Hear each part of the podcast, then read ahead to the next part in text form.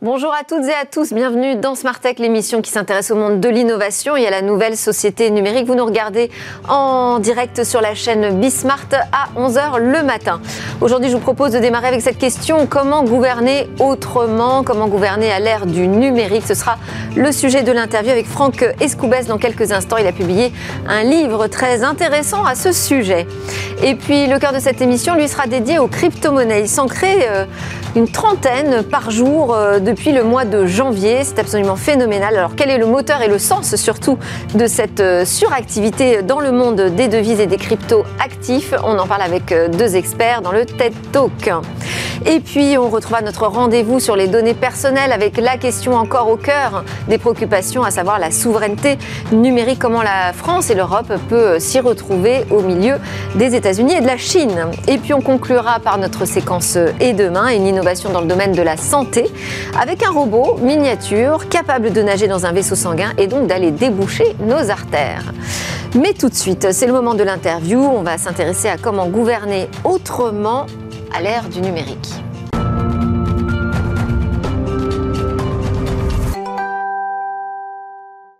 On est entré dans cette phase de campagne euh, pour la présidentielle. Euh, c'est l'occasion de revenir donc sur cet ouvrage qui est paru euh, en juin ou en mai dernier, je crois, avec l'un de ses auteurs, La démocratie autrement, l'art de gouverner avec le citoyen. Bonjour Franck Escoubès. Bonjour.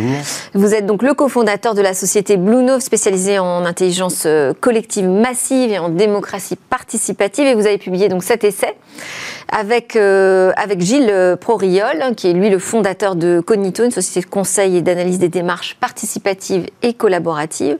Donc on a compris pour vous la clé de euh, la nouvelle démocratie, c'est gouverner avec le citoyen. Vous appelez à un renouveau euh, de l'engagement justement citoyen en politique euh, pour cette présidentielle 2022. Mais euh, je dirais, on n'a sans doute jamais eu autant d'outils à notre disposition, nous les citoyens, pour porter notre voix, débattre et exprimer nos opinions. Est-ce qu'on peut parler vraiment de démobilisation politique aujourd'hui en France et même dans le monde? Oui, fondamentalement, je pense que les formes de, mobilisation, en tout cas, ont énormément évolué et se sont fragmentées. C'est-à-dire qu'on est aujourd'hui en pleine campagne présidentielle et on a tous les candidats euh, qui euh, vivent, me semble-t-il, sur euh, le mythe du citoyen électeur qui attendrait de opter pour tel ou tel candidat à la dernière minute avec cette zone autour des indécis. Mais il n'y a pas de démobilisation. On n'a jamais autant parlé de politique. Enfin, encore là, ce week-end, on attend un mouvement national des routiers qui se calque d'ailleurs sur ce qui s'est fait au Canada, le, le convoi des libertés, pour être entendu, pour porter des messages auprès des politiques. Donc les, citoyens sont très mobilisés, et notamment à travers les réseaux sociaux, ils savent mieux s'organiser. Alors, il y a d'abord une frange de la population qui est objectivement euh, euh, en pleine démobilisation, c'est-à-dire une France qui, décroche, qui est en sécession de la, politique euh, et qui, d'une certaine manière, lâche l'affaire, c'est-à-dire considère que, comme on est très mal représenté par le régime représentatif ou le système représentatif actuel, la politique, ça ne vaut plus le coup, je, je, je me désengage de, cette, de cette préoccupation. C'est-à-dire pour vous, il y a une différence entre la mobilisation euh, dans la rue, qu'on a pu voir aussi avec les Gilets jaunes, et la mobilisation politique Bien sûr, parce que tout le monde d'abord n'est pas descendu, dans la rue. Euh, il y a notamment une frange euh, euh, importante des, jeunes qui disent aujourd'hui, dans les enquêtes, qu'ils sont en, désengagement. Il y a une enquête qui vient de sortir, publiée par l'Institut Montaigne, qui fait la démonstration qu'environ 25% des jeunes aujourd'hui sont totalement désengagés de la politique. Donc, c'est une, frange de la population conséquente. il faut donc se poser la question de, de, de savoir comment les réengager. Ensuite, on a des citoyens qui s'engagent différemment, en effet, euh, avec euh, ce qu'on appelle aujourd'hui le citoyen surveillant, euh, le citoyen vigile ou vigilant, hein, celui qui va observer, évaluer, être lanceur d'alerte, euh, exprimer un contrôle sur euh, la, vie parlementaire ou le travail parlementaire. Donc ça, c'est une nouvelle génération de, citoyens qui sont engagés avec un, rôle d'observateur euh, actif. Et puis vous avez, dernier cas de figure, des citoyens encore plus engagés, mais en dehors des partis politiques et en dehors des, des, des configurations classiques de la vie démocratique, qui vont être beaucoup plus interventionnistes le dernier exemple en date étant la primaire populaire où vous avez des citoyens qui disent ah ben non, on va faire notre propre primaire, euh, parallèlement aux primaires officielles des, euh, des différents partis, parce qu'on n'a plus confiance euh, dans le système représentatif classique. Donc on ne peut pas dire que ces citoyens-là sont des citoyens électeurs classiques. Ils n'attendent pas gentiment d'être convaincus par un candidat ou par un autre euh, au travers d'une euh, réforme ou d'un projet qui serait miraculeusement. Donc, donc on est d'accord pour dire qu'il y, y, a vraiment un mouvement prêt à s'engager, en tout cas euh, citoyen et des, citoyens proactifs, vous l'avez dit. mais vous faites aussi constat d'une crise de la liberté d'expression. Et là aussi, ça interroge parce qu'on se dit, mais on a le, tout le loisir d'exprimer nos opinions aujourd'hui. Alors, la liberté d'expression, elle est euh, indissociable du médium hein, que l'on utilise. Le médium est le message, comme on le sait depuis euh, des décennies. Euh, et c'est pas au sein d'un média que j'expliquerai ça. Euh, et, quand on a aujourd'hui comme quasi exclusif moyen d'expression les réseaux sociaux, qui n'ont pas été conçus pour être une tribune du débat public, une tribune du débat politique, eh bien, on vit avec les limites intrinsèques de ces, de ces médias. Donc la liberté d'expression, elle est complètement corrélée aux outils qu'on utilise. Quand vous voyez combien euh, euh, Twitter est, même dénaturé dans ses usages, parce que dès lors qu'il s'agit d'exprimer un tout petit bout d'argumentation ou de nuance, on dénature l'usage de Twitter en tweetant à répétition sur un fil, on voit bien que euh, les, outils ne sont pas à la hauteur. Donc, euh, et, vous parlez de polarisation, en fait, euh, qui fait que le dialogue n'est plus possible. En fait, c'est une, une fausse liberté d'expression, c'est ça? C'est une liberté d'expression euh, sauvage, c'est-à-dire qui euh, euh, s'exprime tous azimuts et, dans une culture, en effet, qui est une culture de l'instantanéité, une culture du clash, une culture de, l'insulte et de l'offense, et qui ne peut pas être l'espace d'expression idéal pour un, débat public. C'est la raison pour laquelle il faut inventer un espace qui soit euh, caractérisé pour le débat public et notamment un espace digital. Ce qui veut dire que gouverner euh, aujourd'hui l'ère du numérique, ce ne serait pas euh, réagir à tout ce qui se passe sur les réseaux sociaux Non, c'est avoir en effet d'abord une, une, relation un peu différente à l'information. on parle dans le livre de cette notion de crise cognitive hein, en disant que le citoyen est aujourd'hui dans une quasi-impossibilité de formuler un argumentaire politique face à des grandes questions de société, tout simplement parce que l'information, même si elle est partout, elle est en réalité nulle part. C'est-à-dire qu'elle est nulle part dans toute sa cohérence, dans toute sa complexité et dans toute euh, sa nuance. Donc c'est très difficile aujourd'hui pour un citoyen de s'informer correctement. C'est la raison pour laquelle, dans la Convention citoyenne pour le climat, sur euh, quasiment dix mois de Convention citoyenne, on en a passé huit ou neuf à former les citoyens. Donc euh, on voit bien le déficit de départ, d'une certaine manière. Donc il y a, y a une vraie, un vrai sujet qui consiste à euh, réinventer l'accès à l'information. Les médias ont un rôle à jouer, les réseaux sociaux doivent se, réinventer totalement, ou peut-être pas se réinventer, mais tolérer qu'il y ait d'autres espaces euh, d'expression euh, en parallèle. Et puis, euh, et puis la question d'Internet euh, était effectivement un peu problématique. On, touche à ce sujet dans le livre en disant que euh, le, primat d'un seul et unique moteur de recherche aujourd'hui, qui est le moteur de recherche de Google, pose question. Alors vous appelez justement à la création d'un web politique, mais qui serait très différent en fait du web d'aujourd'hui. Euh, donc qui serait euh, beaucoup plus souverain, c'est-à-dire qu'on pourrait euh, y trouver des technologies françaises, européennes, qui nous permettraient d'organiser une nouvelle forme de débat démocratique. À quoi ça ressemblerait? Oui, on pose la question dans le livre euh, de, cette idée de faire euh, émerger en France une filière d'excellence euh, autour du, débat public et, singulièrement du, débat digital, hein, de la démocratie digitale, en disant que pour qu'un un, vrai débat... C'est une démocratie digitale ralentie et frugale. Oui, ralentie parce que parce que il faut du temps hein, pour débattre. On a observé notamment au travers d'une multitude d'enquêtes que le débat ne fait pas changer d'avis la plupart du temps. Ce qui fait changer d'avis, c'est le temps. Donc il faut euh, jouer avec ces temporalités, c'est-à-dire considérer qu'un grand débat national sur deux mois n'a pas grand sens. Euh, parce qu'on ne, on ne, convertit pas, on ne change pas d'opinion euh, sur des temps aussi courts. Ce qui fait changer d'opinion, c'est une confrontation continue, un certain nombre d'arguments contraires, et au bout d'un an, un an et demi, deux ans, on peut peut-être éventuellement changer d'avis. Donc il faut en effet dilater les temps de débat et permettre l'expression de ce débat sur un espace digital qui soit conçu pour ça, c'est-à-dire avec des technologies qui pourraient être des technologies souveraines, qui seraient des technologies de traitement automatisé du langage, de représentation, de cartographie des, différents consensus et controverses. ce sont des, des, technologies qui aujourd'hui existent en, en bribes. Est-ce qu'on les a, oui, ces outils Voilà. On en est encore euh, à un stade un, petit peu exploratoire sur ces outils, mais euh, je fais partie de ceux qui pensent qu'il euh, faudrait donner un coup de, booster à ces technologies qui pourraient devenir des technologies françaises ou européennes et être les pièces fondamentales d'un web politique à inventer ce seraient des briques technologiques qui pourraient ressembler à ce qu'on retrouve chez Wikipédia, parce que vous le citez un peu comme une, euh, référence, un exemple de ce qui a pu fonctionner euh, en matière de collaboration euh, citoyenne, avec aussi, vous pointez du doigt quelques limites. Oui, parce que le modèle Wikipédia, c'est évidemment le modèle de, référence euh, euh, systématique. C'était une véritable innovation en 2001 quand, euh, quand la plateforme est née.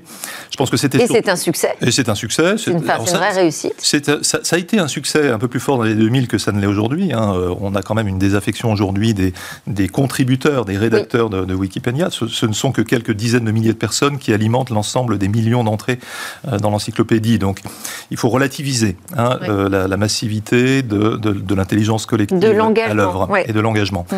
Mais ce que l'on dit, c'est que Wikipédia euh, euh, a fait son, a fait son, son œuvre et, a, et, a, surtout été un, formidable benchmark, une, une, référence incontournable, mais qu'aujourd'hui, les technologies sont bien supérieures à, à, à celles de l'écriture collaborative telle que Wikipédia peut l'offrir.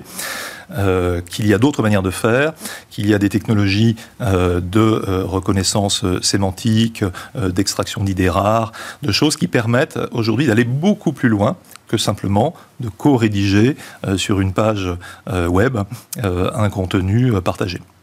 Bon, bah alors, si vous voulez avoir euh, davantage l'impression de pouvoir agir euh, dans la démocratie, je vous invite à lire cet euh, essai, cet ouvrage de France, Franck pardon, Escoubès et Gilles Proriol, La démocratie autrement, l'art de gouverner avec le citoyen. Merci beaucoup. Merci. C'est l'heure de notre talk. On va s'intéresser maintenant à la multiplication, la démultiplication, j'ai envie de dire, des crypto-monnaies. Alors, des nouvelles crypto-monnaies apparaissent euh, régulièrement, frénétiquement même euh, depuis ce début d'année. Pourquoi et dans quel but? Quel est l'intérêt?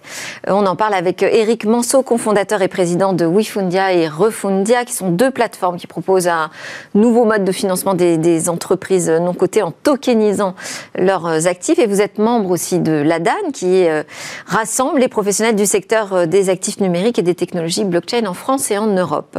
À côté de vous, Thomas Lano, directeur commercial Europe de BSO, un fournisseur de solutions d'infrastructure haute disponibilité pour des activités critiques, notamment donc les places financières et les échanges en euh, crypto-monnaie. Alors, question euh, pour euh, l'un ou l'autre. Bonjour. Hein, bonjour déjà.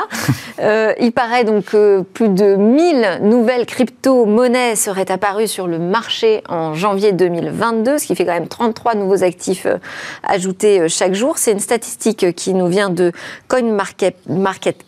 Ça semble absolument délirant. D'abord, quel est votre sentiment là-dessus et comment vous pouvez l'expliquer? Alors, c'est euh, effectivement, il y a un véritable engouement.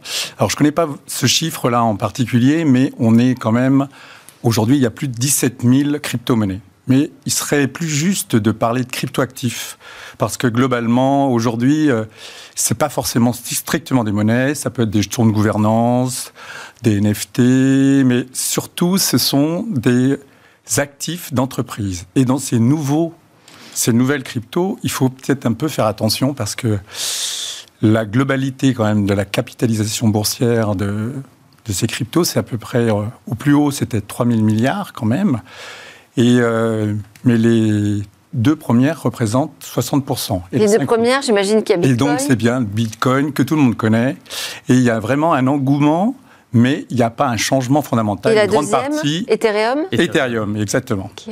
Après, vous avez euh, l'USDT, le Tether, vous trouvez Cardano également. Cardano. Ah, ils, sont, ils sont dans le 15e, il faut remonter un peu plus haut, et c'est malheureusement. Mais globalement, il y a un véritable engouement, et je dirais, euh, ce que je voulais dire, c'est aujourd'hui, même en France, on a, j'ai une statistique intéressante qu'on a fait avec la LADAN et le KPMG.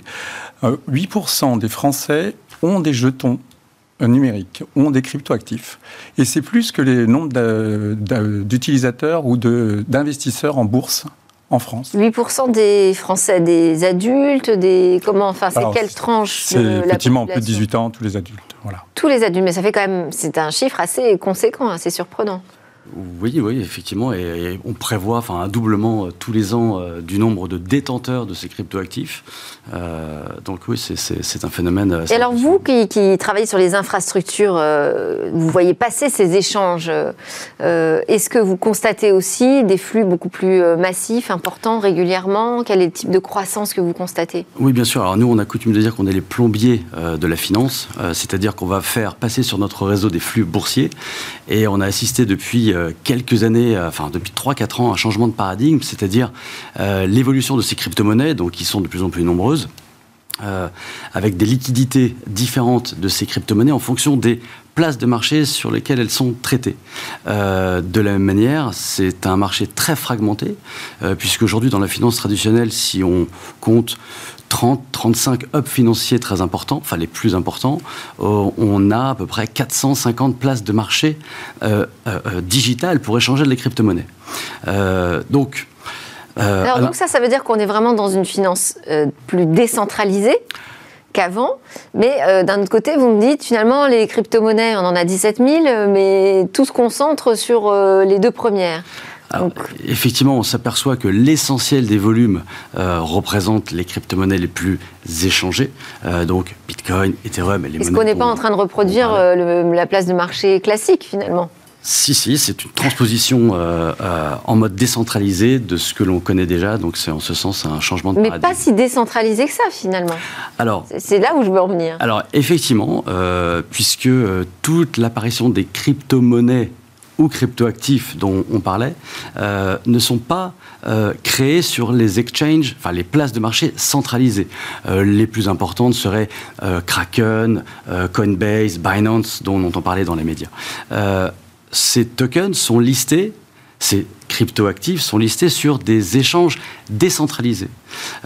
c'est là où se fait toute la différence, c'est-à-dire que n'importe quel projet, n'importe quelle organisation, on parlait d'organisation décentralisée, peut créer son propre token de gouvernance ou son propre token qui est une sorte de titre de propriété du projet euh, euh, sur un exchange décentralisé, donnant ainsi accès à n'importe quel investisseur dans le monde entier euh, et là, il n'y a même plus de frontières euh, à ce projet. Donc là, c'est véritablement un changement de paradigme, puisque... Et ça explique aussi l'effervescence, c'est-à-dire que si on dit qu'on a 33 euh, actifs créés chaque jour, ça veut dire qu'il y a une vraie attente, une vraie demande? Oui, je pense que vous avez raison, il y a une vraie attente. Tout à l'heure, je citais le chiffre de 8% de, déjà d'utilisateurs il y a 30% des, donc en plus des, adultes qui souhaitent investir dans la crypto-monnaie. Donc il y a un véritable engouement. Et ce qu'expliquait très bien Thomas à l'instant, c'est en fait on, crée, on crée une communauté. En fait, euh, c'est une communauté d'investisseurs sur son, son, projet. En fait, à chaque fois que vous créez une crypto-monnaie, vous créez un projet. Et euh, alors, il y a une grande partie des, des crypto-monnaies aujourd'hui qui sont listées. Ça ressemble un peu à des, effectivement, c'est une bourse. Hein, un index, c'est une bourse. Pour être très simple, même si euh, c'est un cryptoactif et pas reconnu comme un titre financier, mais euh, ça y ressemble beaucoup. Mais euh, avec ça, vous arrivez à constituer votre communauté, vous arrivez à vous développer, mais une grande partie, aujourd'hui, quand même, il y a un vrai changement. On, est en train de basculer dans la token économie et on est passé de l'étape 1 où on avait des crypto-monnaies qui servaient au, en fait, ça permet de monétiser des échanges, des services. Et là, on est en train de basculer dans l'étape 2, la token économie, où vous avez la monnaie qui va vous permettre de faire, d'acheter des biens, des biens et des services dans le monde virtuel. Alors, on parle de métaverse, on parle des NFT. Aujourd'hui, euh, dans les NFT, on fait des, œuvres d'art. En fait, en gros, c'est une empreinte numérique d'un titre, ou plutôt d'une œuvre numérique. Et euh, globalement, le marché des NFT, c'est 20 milliards. Euh, le marché euh, pour 2021. Et euh, ne serait-ce que pour l'art, c'est 2 milliards, c'est énorme.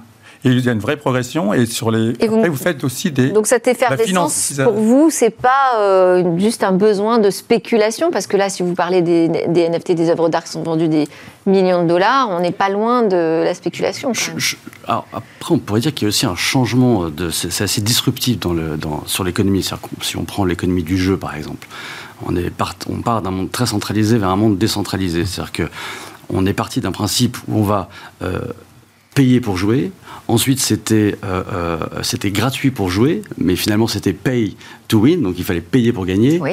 Et maintenant, on parle de play to earn, donc jouer pour Ce qui- gagner. Ce qui revient au même. Alors, alors Donc oui, j'achetais aussi déjà euh, sauf euh, que... des artifices qui me permettaient d'avancer plus vite, Alors, de gagner des niveaux, d'être plus fort. Sa- Sauf que ces artifices, euh, ces skins, étaient achetés directement à l'éditeur. Donc on était très centralisé. Oui. Donc c'était des jeux comme. enfin, je, je ne me rappelle plus ce jeu, mais bon, go- go- grosso modo. Fortnite. euh, Fortnite, voilà, exactement, merci. Euh, et aujourd'hui, euh, on a assisté à une effervescence autour de ces nouveaux modèles où vous allez jouer pour gagner des crypto-monnaies qui vont vous permettre d'échanger ces crypto-monnaies du jeu contre des monnaies traditionnelles ou des NFT, c'est-à-dire des skins, donc des artifices, ou des morceaux de terrain. Donc on, est en plein vraiment dans, le- changement de paradigme euh, sur, euh, sur ce domaine. Et on peut parler d'un jeu comme Axie Infinity, qui aujourd'hui rassemble 350 000 joueurs euh, quotidiens qui vont jouer à ce jeu.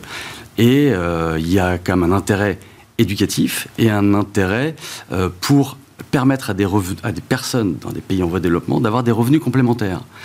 Euh, et en plus Et de c'est une économie qui échappe, qui échappe pardon, aux éditeurs? Alors oui et non. Alors, on pourrait, ah, oui, parce, enfin oui pour le moment, mais c'est en train de changer bien évidemment. Euh, Aujourd'hui, la capitalisation, la valeur du jeu Axie, Axie Infinity est de 4 milliards de dollars. Le jeu a deux ans. Ouais. Euh, Ubisoft, qui opère depuis 35 ans, a une valeur de 6 milliards de dollars.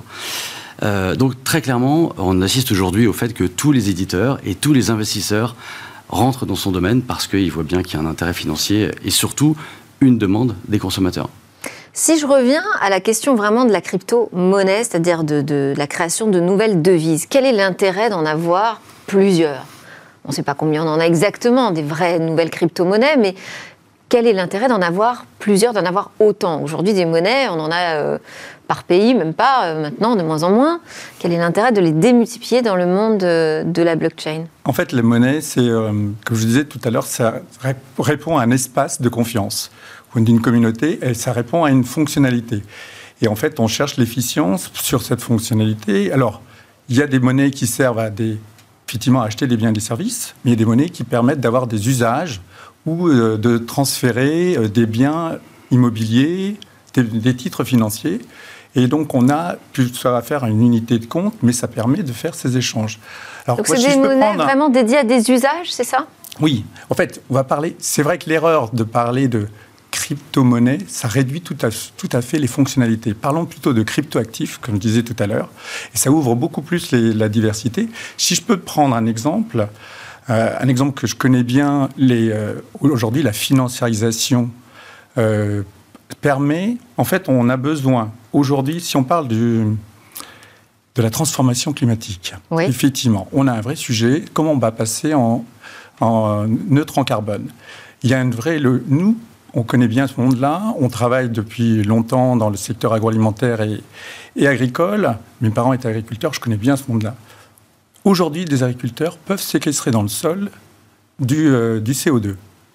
Et euh, ce travail qu'ils font, il pourrait être justement rémunéré sous forme de crédit carbone qu'ils émettent et que des entreprises qui ont besoin d'être neutres en carbone puissent acheter.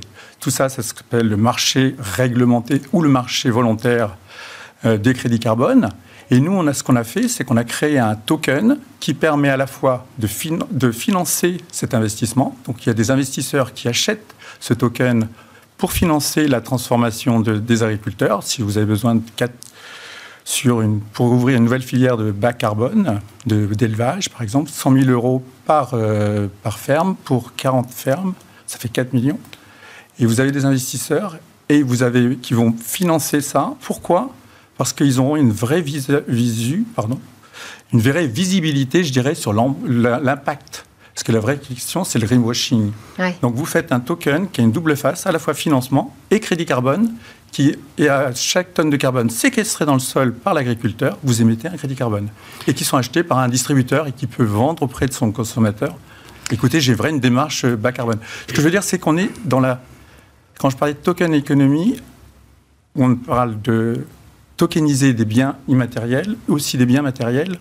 On est, euh, c'est ça qui ouvre beaucoup d'espaces nouveaux. Et je, pense que, je, pense que, les échanges de CO2, grâce à la technologie de la blockchain, seront peut-être plus sécurisés que ce qu'on a pu euh, euh, connaître il y, a, il y, a, une dizaine d'années avec. Euh, ah oui, bah, il y a eu des scandales. Oui, merci Thomas de, de, de, prendre cet, cet exemple. C'est tout à fait ça, et c'est ça l'intérêt, ce qui est une vraie origine. il y a effectivement cet aspect de création de nouvelles monnaies pour des usages spécifiques. mais moi, j'en ai noté une monnaie qui s'appelle Pi euh, donc adossé au réseau Pi Network, qui compte visiblement déjà plus de 8 millions d'utilisateurs. Et euh, là, l'intérêt, je dirais, bah, justement, c'est euh, lié sans doute au réchauffement climatique, mais l'intérêt, c'est d'avoir une monnaie qui est très peu gourmande en calcul. donc presque une crypto-monnaie verte, puisqu'elle repose sur une plateforme mobile. Aujourd'hui, on n'a plus besoin d'avoir un ordinateur super puissant euh, pour pouvoir miner de la crypto-monnaie. Avec Pi, on peut miner simplement à partir de son smartphone. Oui, euh, oui, alors oui, effectivement, vous ouvrez en fait le débat de savoir si euh, la, blockchain est énergivore. en fait, souvent, on, peut, on confond l'utilisation de l'énergie et l'empreinte carbone. C'est-à-dire qu'il y a encore quelques années, quand l'essentiel du mining se faisait en Chine et utilisait des énergies carbonées, euh, l'empreinte carbone était extrêmement négative. Euh, aujourd'hui, euh, il y a un réel intérêt, une réelle appétence des acteurs qui estiment que on n'est qu'au début de cette révolution autour de la blockchain et des crypto-monnaies et des crypto-actifs. il y a un énorme, il y a un véritable consensus aujourd'hui pour aller vers des énergies renouvelables, et on le voit bien dans tous les pays où l'ensemble du mining, où l'ensemble des, ordinateurs qui constituent la blockchain, c'est-à-dire cette base de données distribuée qui comporte des milliers et des milliers d'ordinateurs, il euh, y, a vraiment un consensus autour de, l'écologie et du fait que euh, l'empreinte carbone soit la plus minime possible. Et encore faudrait-il comparer euh, cette empreinte carbone avec d'autres euh, écosystèmes traditionnels. Sans doute simplement, je, faisais référence au fait que l'arrivée de nouvelles monnaies peut être aussi euh, motivée par cette question énergétique. Alors effectivement, en l'occurrence Pi, et comme beaucoup de monnaies aujourd'hui qui apparaissent, ou de cryptoactifs qui apparaissent, ont une volonté de montrer qu'ils sont beaucoup moins énergivores que peut l'être le Bitcoin ou encore l'Ether aujourd'hui. Mais l'Ether est en train de changer. On a des protocoles qui permettent d'avoir des, résultats en termes de consommation d'énergie bien moindres. Mais moi, je pense que il faut voir les choses, effectivement, il faut les comparer. Euh, quand vous utilisez euh, des infrastructures de paiement, vous faites tourner des, ordinateurs partout dans le monde et ça chauffe et ça consomme. et, et, un autre point que je trouve intéressant, et je pense que c'est intéressant de, euh, aujourd'hui, quand vous produisez de l'électricité, vous êtes obligé de la produire constamment. Donc si vous ne la consommez pas, vous la perdez. Une autre façon de la stocker, c'est de, de, miner, en fait, et de produire des cryptoactifs. Et vous pouvez les réutiliser ultérieurement. En fait, c'est une sorte de batterie de, la, de notre surplus de consommation énergétique. Je n'avais pas encore vu ça comme ça. Quels sont les, les, les secteurs En fait, c'est un patrimoine. Vous créez un patrimoine. Quels sont les secteurs aujourd'hui qui euh, sont les plus euh, actifs, qui créent le plus de crypto-actifs? Où est-ce que ça se euh, passe en ce moment? Bien, c'est essentiellement toutes les, les, applications décentralisées autour de la blockchain Ethereum et éventuellement de la Binance Smart Chain, qui est un peu son, son pendant beaucoup plus accessible en termes de frais de transaction. donc de plus en plus de projets s'y mettent. et autour de quelques applications principales comme euh, la finance décentralisée, donc euh, le prêt-emprunt de monnaie cryptée pour des usages divers et variés, notamment le trading euh, et des prises de position risquées sur les marchés. le blockchain gaming dont on parlait, aujourd'hui il y a des dizaines de jeux qui euh, se lancent sur les marchés, euh, sur les différentes plateformes. Euh, également tout ce qui est résolution d'incidents d'assurance, puisqu'on va pouvoir programmer dans la blockchain Ethereum des, scénarios. donc ça, aide à, régler ce genre de problématique. Maintenant, ce, qui est important de dire, et vous en, vous en parliez au début de l'émission, beaucoup de crypto-monnaies se créent et il y a beaucoup d'escroqueries. C'est-à-dire que ce n'est qu'une transposition du monde réel. Euh, donc il y a 20 ans, il y a 30 ans, il y a 100 ans, il y avait des schémas de Ponzi, il y en aura encore dans la blockchain. Donc souvent, on n'entend parler que de ça, parce que voilà, ça, ça défraie la chronique. En 2021, 8 milliards de dollars ont été subtilisés c'est encore rien par rapport à ce qui se passe dans la, dans le, dans, dans la, vraie, dans, enfin, dans la vraie vie. En revanche, ce qui est sûr, c'est que c'est un monde qui est euh, non régulé encore, pas encore tout à fait régulé, pas assez régulé, et il faut faire attention à faire ses propres recherches avant d'investir. Très bien. Donc, quand vous voyez arriver une nouvelle euh, crypto-monnaie, euh, vérifiez quand même euh, qui y a derrière, quelle est la plateforme qui la gère. Merci beaucoup à tous les deux. Eric Manceau, cofondateur et président de WeFundia et Refundia, membre de l'ADAN, et Thomas Lanotte, directeur commercial Europe de BSO. Merci pour vos éclairages sur ces crypto-monnaies. Merci. Juste après la pause, on va parler de données personnelles et de souveraineté numérique.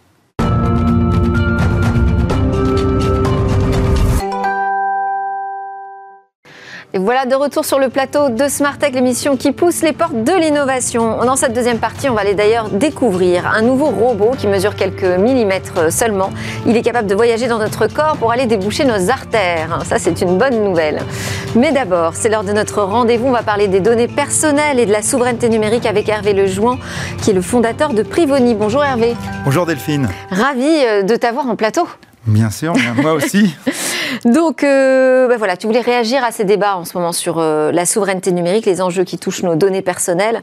Euh, comment on fait pour cette Europe qui se retrouve coincée finalement entre la Chine et les États-Unis? Oui, ben, lorsqu'on parle en fait de souveraineté numérique, on parle de tous ces éléments et ces composants qui sont, qui sont essentiels et qui sont cruciaux dans notre vie de tous les jours et qui vont éviter des ruptures de services brutales quelquefois. Hein. On a vu des exemples avec les Américains qui à un moment donné ont dit à Google d'arrêter de, de fournir Android euh, à Huawei, et donc euh, d'un seul coup, Huawei s'est trouvé sans euh, système d'exploitation, mais aussi des fuites de données sensibles. Bah, qui peuvent être préjudiciables à la fois à l'État et aussi aux individus, parce que les données, ça peut venir des entreprises, ça peut venir aussi des individus. Donc en fait, ce qui se passe, c'est qu'aujourd'hui, bah, en utilisant nos ordinateurs, nos tablettes, nos mobiles, les réseaux sociaux, les moteurs de recherche, tous ces éléments, bah, finalement, on se rend compte que la plupart des données et, de ces logiciels sont euh, détenus par les Américains ou les Chinois. Alors c'est vrai que ça, pose un certain nombre de problèmes et ça fait longtemps en France et en Europe qu'on a finalement en quelque sorte abandonné euh, ces territoires, excusez-moi, ce, ce, terrain de jeu, si je peux m'exprimer ainsi, de ces, euh, de, ces, de ces applications critiques et on a laissé ça aux Américains et maintenant aux Chinois, et pour tout un tas de raisons. Donc c'est vrai qu'aujourd'hui, il serait important de remettre un petit peu et de voir comment on peut revenir là-dessus. Et, Surtout que les, entreprises là, qui sont dans leur transformation numérique euh, sont gourmandes de toutes ces nouvelles applications. Bah oui, les entreprises, on leur a demandé justement, et c'est normal dans ce monde d'évolution et de connexion, on leur a demandé d'aller vers ce qu'on appelle la transformation digitale et, d'y aller vite. Et d'y aller vite. Et là, bah, elles ont regardé sur le marché ce qu'elles pouvaient utiliser comme outil, et encore une fois, bah, on se retrouve tourne vers des outils qui sont la plupart du temps soit américains, alors peu chinois dans les entreprises quand même, mais très américains. Bien que on a vu avec les antennes 5G qu'il y avait aussi les antennes Huawei. Ça, on a poussé la 5G très vite et, et il y a eu les antennes Huawei qui sont arrivées. Et ça, encore une fois, c'est du matériel chinois. Alors, qu'est-ce qui explique, selon vous, hein, qu'on en soit arrivé à cette situation? Bah, Il y, a plusieurs composants. Alors, je dirais que le premier, ben, il est au niveau politique. Hein. C'est-à-dire qu'il y a un, manque de vision, en fait, et ça ne date pas d'aujourd'hui. Hein. donc, un manque de vision et un manque de volonté politique de considérer, en fait, que ces éléments en fait et ces composants étaient stratégiques. C'est-à-dire que si on revient 25 euh, ans en arrière, finalement au moment où ça a démarré en Silicon Valley, ben c'est vrai qu'en France et en Europe, euh, on ne regardait pas vraiment cela. C'est-à-dire qu'on se disait que ce n'était pas important entre guillemets. On était encore un peu dans l'industrie et tout, mais mm. on se disait pas que ça allait être des éléments clés. Donc on n'a pas investi on n'a pas mis d'argent, il n'y a pas eu de volonté effectivement de se dire que c'était aussi stratégique que peut-être le nucléaire ou toutes ces énergies renouvelables. On ne s'est pas dit qu'effectivement demain, ce, maillage et ce réseau Internet qui allait finalement être au cœur de nos vies, serait quelque chose où il était important quand même que l'Europe et la France aient son mot à dire et aient le contrôle à minima d'un certain nombre de composants essentiels. Donc ça, c'est la première chose. Après, bah, ce qui est lié à ça, c'est l'investissement. C'est-à-dire qu'à partir du moment où il n'y a pas une volonté politique, il n'y a pas une volonté globale, et au niveau français et européen, bah, les fonds d'investissement n'ont pas suivi. Lorsque les Chinois et les Américains investissaient des milliards, voire des dizaines de milliards de dollars dans des startups, pour justement faire ces technologies et développer ces technologies. Google est né en 98, Amazon en 97, enfin on voit bien Microsoft bien avant. Donc euh, eh ben lorsqu'ils investissaient, nous, on n'investissait rien du tout. Et c'est vrai qu'il a fallu attendre, allez, ça a commencé un petit peu en 2010, et il a fallu attendre 2012 pour qu'on voit... Il y a quand même la... bulle Internet en 2000, mais c'était sur des projets qui n'étaient pas des projets technologiques. Voilà, c'était pas des projets technologiques. Et encore une fois, en Europe, à ce moment-là, sur la bulle Internet, il n'y a pas eu des investissements de centaines de millions de dollars dans des startups, vous voyez. Donc, euh, et, puis derrière, finalement, euh, ben, on se retrouve avec, euh, avec, un, un mélange, en fait, entre ce problème de politique, ce problème d'investissement, qui a abouti à du retard tout simplement européen et au fait que ben, maintenant la seule chose qu'on sache faire, je vais, je vais un peu exagérer mon propos, mais c'est soit de mettre des amendes, soit de faire de la loi. C'est-à-dire, on a fait le RGPD pour effectivement le contrôle de la donnée mm. personnelle, et ce qui est très bien d'ailleurs, puisque c'est une loi, une régulation qui a été reprise dans plein d'endroits au monde. Mais derrière, voilà, on met des amendes à Google, on met des amendes à Facebook, mais, en fait, très bien, il le faut bien entendu lorsqu'ils dépassent les bornes, mais au final, ça serait mieux d'avoir des alternatives en France et en Europe, dignes de ce nom, qui ferait qu'il n'y a pas un monopole de fait de ces acteurs. Donc, euh, selon toi, la proposition pour renverser cette tendance, ce serait investir? Ben, Ça serait de continuer, oui, ça serait d'investir. Alors j'ai entendu, j'ai lu ce matin qu'effectivement l'Europe venait de, déployer 32 milliards, souhaitait déployer 32 milliards d'euros pour les, semi-conducteurs. Donc euh, très bien, et ça, c'est très bien. Et donc, d'ailleurs, le PDG d'Intel dit Ah oui, ben, l'Europe va revenir dans la course. J'espère.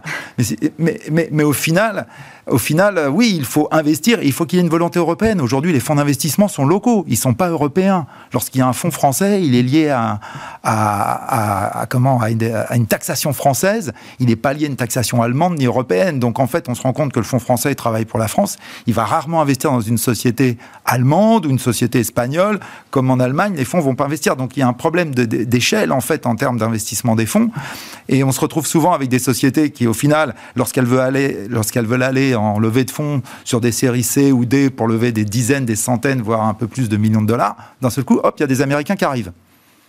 Et puis ça se termine assez souvent par une vente soit des Américains, soit des Chinois.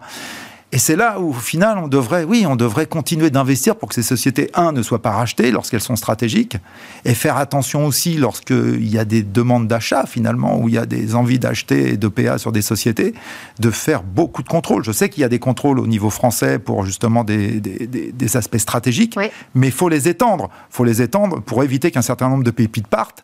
Parce qu'effectivement, pour Google, Facebook et Microsoft, c'est très facile d'acheter une société. En, en, une semaine ou deux semaines, ils cassent une société en la rachetant très cher. Donc financer et protéger. Financer et protéger. Et puis, il y a, au niveau du citoyen, faire en sorte d'éduquer d'éduquer pour le contrôle de la donnée, pour le justement cette protection de la donnée, parce qu'on n'est pas, on sensibilise pas assez dans les plus jeunes âges. Et quelque part derrière cette, euh, on va dire cette souveraineté numérique, il y a la notion de souveraineté citoyenne, c'est-à-dire moi en tant que citoyen et toi en tant que citoyenne, comment justement on est on a cette sensibilisation à la protection et, à la, et finalement au contrôle de ces données personnelles. Et, au choix qu'on va faire dans l'utilisation de nos applications. Absolument. Merci beaucoup Hervé Lejoin, donc fondateur de Privoni, d'être venu sur Paris pour nous parler de ces sujets de souveraineté et de données personnelles. À suivre dans Smartex, c'est notre séquencé demain. On va refermer cette édition avec un robot qui débouche les artères.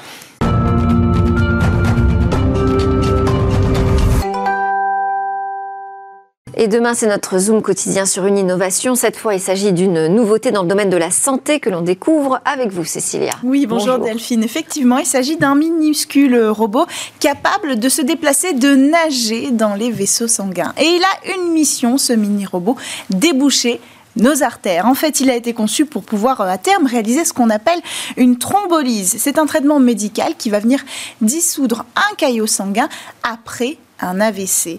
Alors c'est une innovation qui constitue véritablement une procédure complète qu'on va découvrir ensemble et qui a été euh, publiée par l'université chinoise de Hong Kong. Alors déjà, à quoi ressemble-t-il euh, ce, robot, cette innovation Mais c'est un minuscule robot hélicoïdal, c'est-à-dire qu'il ressemble véritablement à une vis, vous savez, les mêmes vis qu'on va utiliser pour euh, accrocher, pourquoi pas, euh, un tableau au mur. Et c'est un dispositif qui a d'abord été testé sur une veine artificielle, mais remplie de vrai sang, du sang de porc, et je, le précise encore, c'est vraiment microscopique, hein. ça fait 7 mm sur 2. Et alors comment se déplace-t-il? Alors, il se déplace grâce aux aimants. Tout fonctionne avec des aimants, c'est ça qui est assez euh, intéressant. Il a un mini aimant placé euh, au bout de, euh, de, son, de, sa forme, quoi. Et il y a trois aimants à l'extérieur qui sont plus grands et qui vont être maintenus comme ça par, pourquoi pas les chirurgiens, en tout cas les personnes qui manipuleront ce dispositif. Et donc, ces gros aimants vont guider ce robot hélicolidal, le mettre en mouvement, le faire tourner tout le long de son processus pour l'accompagner jusqu'au caillot qui est la cible hein, de ce dispositif. Et ce qui est important de préciser, ce qui est intéressant, c'est qu'il se déplace dans euh, une veine avec du sang pulsatile. C'est difficile parce que pulsatile, ça veut dire que le sang est au rythme des battements du cœur. Donc le mouvement euh, n'est pas, il est régulier, mais il n'est pas facile à suivre. Il est aussi capable de se déplacer à contre-courant pour aller dans n'importe quelle direction. Alors il se déplace pas euh, à l'aveugle, ce robot. Dans la procédure, on a rajouté l'utilisation d'un Doppler. C'est un dispositif euh, déjà connu, un dispositif d'échographie euh, vasculaire. Donc, il utilise euh, l'ultrason pour obtenir une image. Donc là, on, utilise le Doppler pour suivre le parcours de, de cette vis robotique, si j'ose dire. Et donc, grâce aux ultrasons, on sait toujours exactement à quel endroit dans le corps il se, il, se déplacera. Et donc, une fois qu'il est arrivé à destination, il est capable d'éliminer, lui, le, caillot Hyper efficacement, grâce à cette forme hélicoïdale, puisqu'il est toujours en mouvement. Donc, en avançant, il ne va pas euh, pousser et boucher, ce qui peut être euh, un risque d'aggraver la situation. Non, il va creuser, en fait, littéralement, euh, ce caillot. Donc, ça présente plusieurs avantages. D'abord, cette taille microscopique, ça va éviter d'endommager la veine elle-même, qui est un cas récurrent dans ce genre de procédure. Et puis, en plus de ça, c'est une procédure extrêmement peu invasive pour le patient, ce qui veut dire qu'on devra réduire, on pourra réduire le temps de convalescence. Et puis cette techno, une fois qu'on a vu qu'on pouvait l'amener d'un point A à un point B, on pourra aller plus loin et lui faire apporter un médicament ou une cellule souche dans le cadre du traitement contre le cancer. En fait, les applications vont être assez larges, mais pour ça, bien sûr, il faudra passer d'une veine artificielle à une veine du corps humain. Et ça, c'est la prochaine étape des chercheurs. Et prochaine étape pour pour, on n'en sait rien pour l'instant, parce que là, il faut qu'ils avancent encore sur euh, euh, le travail avec le sang, augmenter aussi le rythme du sang qui circule, mais a priori, d'ici la fin de l'année, ils pourront passer le cap euh, sur une veine humaine, pas dans un corps humain, ça ce sera encore l'étape suivante, mais les essais cliniques, vous le savez, sont extrêmement longs à mettre en place. Merci beaucoup, Cécilia Sévry. C'était Smartech, on a parlé de mobilisation démocratique aujourd'hui dans Smartech. Demain, de nouveaux sujets à suivre sur la chaîne Bismart, on sera en direct dès 11h le matin et sinon sur les réseaux sociaux et en podcast quand vous voulez. Excellente journée à tous.